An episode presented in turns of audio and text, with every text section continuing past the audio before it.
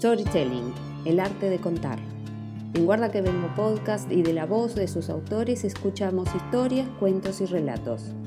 Storytelling, cuentos que nos cuentan los que cuentan. Guarda que viene Nacho Torres.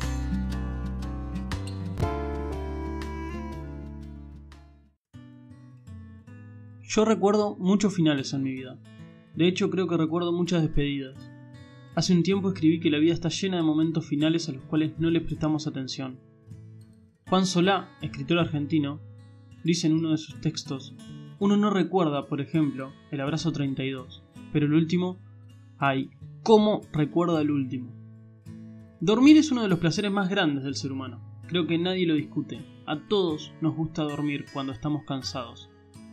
Vos sabías que me encantaba dormir la siesta, porque cuando llegaba a tu casa cansado, lo primero que hacía era ir derecho al cuarto a tirarme a dormir un rato. Nunca lo supiste, porque yo nunca te lo dije y porque algún monstruo adentro mío, que me silenciaba, jamás me permitió decírtelo. Pero la verdad es que a mí no me gustaba dormir la siesta porque estaba cansado. A mí me gustaba dormir la siesta porque estabas vos. Porque la siesta era sueño lúcido si vos estabas al lado, con un brazo por encima mío y nuestras piernas entrelazadas. Por todas esas siestas es que recuerdo muy bien la última. Era de tarde mi vida un poco oscurecida se vio consolada por la tuya que a pesar de la tristeza se empecinaba en seguir brillando.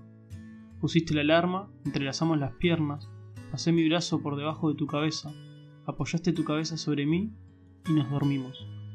Una hora y media después me desperté. El reloj me miró como mira a los presos en el corredor de la muerte, a los enamorados que pierden el último tren. Él sabía que tenía que seguir corriendo. Estoy seguro que hasta las agujas sintieron pena de avanzar pero vos seguías durmiendo, y eso es lo que más me gustó. Para vos no era la última siesta, y me alegra saberlo. Es un buen consuelo saber que mientras dormías soñabas, y yo solo sabía que cuando despertaras no te iba a ver más. Entonces te miré dormir por última vez, en ese estado de paz admirable, no en el que estabas, sino en el que generabas en mí. Y un ratito después te despertaste. Me alegra saber que la última siesta la viviste como si fuera la siesta 32. Yo ahora no puedo, pero ojalá que alguien algún día te cuente que aún dormida fuiste magia que cura.